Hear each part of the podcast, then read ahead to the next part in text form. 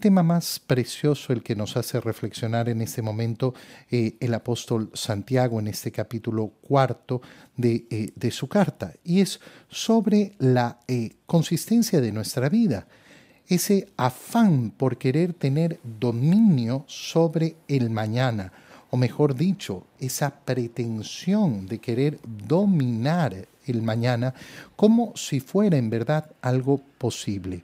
Cuando no hace falta una gran reflexión para darnos cuenta que no, que es imposible pretender dominar el mañana. Consideremos, consideremos, ¿qué nos invita a hacer en primer lugar el apóstol Santiago? Reflexionar, reflexionar. Oye, la gran diferencia entre la vida humana y la vida animal es justamente la capacidad de reflexión.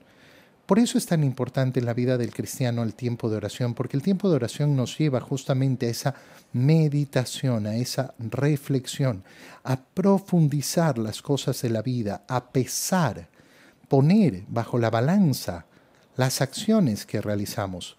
Cuando una persona se empeña por vivir una vida sin reflexión, sin ese esfuerzo por reflexionar, ¿En qué termina? Termina efectivamente en, no tener, eh, en no tener esa profundidad del ser humano, esa profundidad del ser humano que nos permite, eh, que nos permite enfrentarnos a la vida con hondura. Consideremos, meditemos, reflexionemos como lo debemos hacer a lo largo de toda nuestra vida.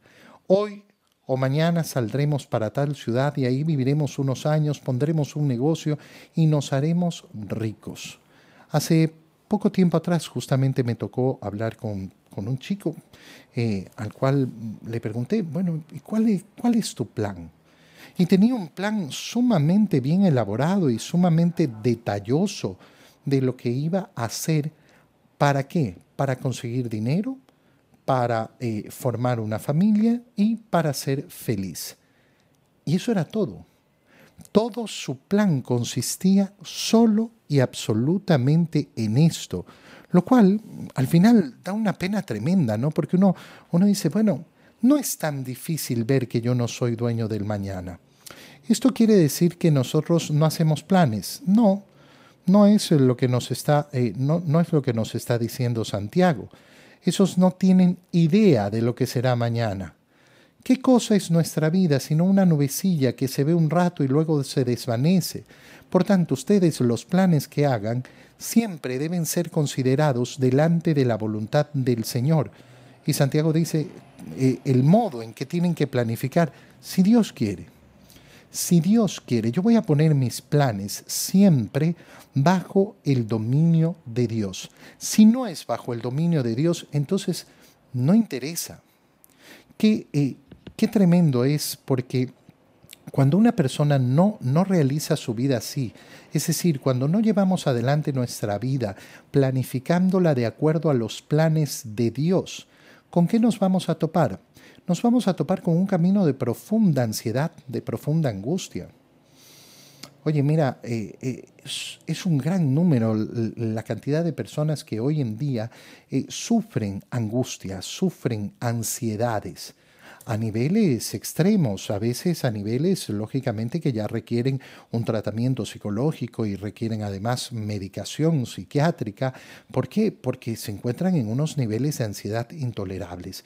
Eh, eh, que ya no lo pueden, no lo pueden controlar de otra manera. Pero el nivel de ansiedad en general que hay en las personas es elevadísimo, elevadísimo. ¿Por qué? Mira, yo lo que he podido observar es que una de las grandes cosas es justamente eh, que no logro dominar el mañana, que no logro tener bajo mi control el mañana yo no sé qué va a pasar, lo que puede pasar.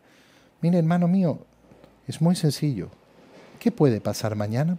Cualquier cosa. Cualquier cosa. Mañana puede ocurrir cualquier cosa. Una persona me decía hace unos días atrás, no, pero eh, eh, es que se han muerto un pocotón de personas y esto es tan raro. ¿Qué, qué cosa es raro? Que se muera, que se mueran las personas. No, la muerte de las personas no es una cosa rara, pero es que mm, tocan así uno tras otro. Sí, mira, ¿cuál es, eh, ¿cuál es la norma básica? Se muere el que antes no se había muerto. Parece, parece una tontería, ¿no? Parece de verdad una tontería cuando uno lo, lo, lo pone en estas palabras, pero a veces tenemos que bajar a ese nivel para darnos cuenta de que nuestra angustia es una tontería, de que nuestra angustia de verdad no tiene sentido. Sí, mira, ¿quién se muere? El que nunca antes se murió. ¿Quién se enferma? El que estaba sano. ¿A quién le suceden las cosas? Al que le suceden, al que le ocurren. No hay manera de controlar eso. Y eso nos lleva efectivamente a darnos cuenta que esta es la condición de la vida humana. La condición de la vida humana siempre a lo largo de toda mi vida, de toda, de toda mi vida ha sido yo nunca he sabido qué va a ocurrir mañana. Muchas personas tienen una inclinación eh, genética a la ansiedad. ¿sí? Eh, y efectivamente esas son las personas que desarrollan con más facilidad enfermedades relacionadas con la ansiedad. Muchas otras personas tienen, eh, simplemente tienen una ansiedad de carácter psicológico, es decir, eh, que por las diferentes cosas que han ocurrido en su vida y por el modo en que han afrontado su vida han desarrollado una ansiedad que tiene que ser corregida a través justamente de, un, de, una serie de técnicas eh, psicológicas que me ayuden a mejorar, a mejorar ese estado de ansiedad. Y yo diría que la gran mayoría tienen una ansiedad espiritual, de origen espiritual. Algunas porque han sido lesionadas de una manera espiritual desde su concepción y por eso hay heridas, heridas que apuntan a la ansiedad desde el momento de nuestra concepción, cuando no ha sido una concepción en el amor, en el deseo de los padres de dar vida, en ese amor conyugal en dentro del, eh, matrimonio. Eh, hay ansiedades que se han desarrollado por ese tipo de infancia que se nos ha dado. Eh, hay ansiedades que se han desarrollado a nivel espiritual por esa dependencia que han creado los padres hacia los, hacia los hijos. Entonces los hijos cuando no sienten el cobijo, la protección de los padres, no saben cómo reaccionar ante la vida. Bueno, ¿qué tenemos que hacer?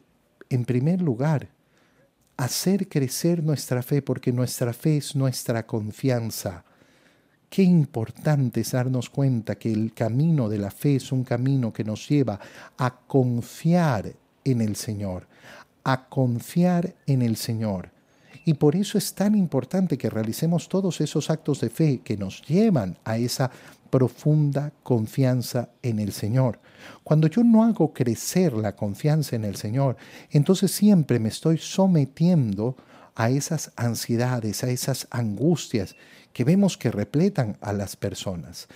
No se trata simplemente de ser el contrario, porque normalmente en la vida no, no, se trata de ir un extremo al otro. Ah, entonces tengo que ser una persona que no le preocupa y no le importa nada. No, pues hermano mío, por Dios, o sea, eh, eh, el, el que vive entre los extremos no, nunca, nunca va a comprender la plenitud de la vida.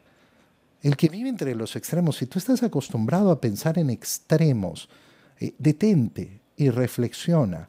No, no son los extremos los que me conducen al bien. ¿Tenemos preocupaciones? Sí, claro que tenemos preocupaciones.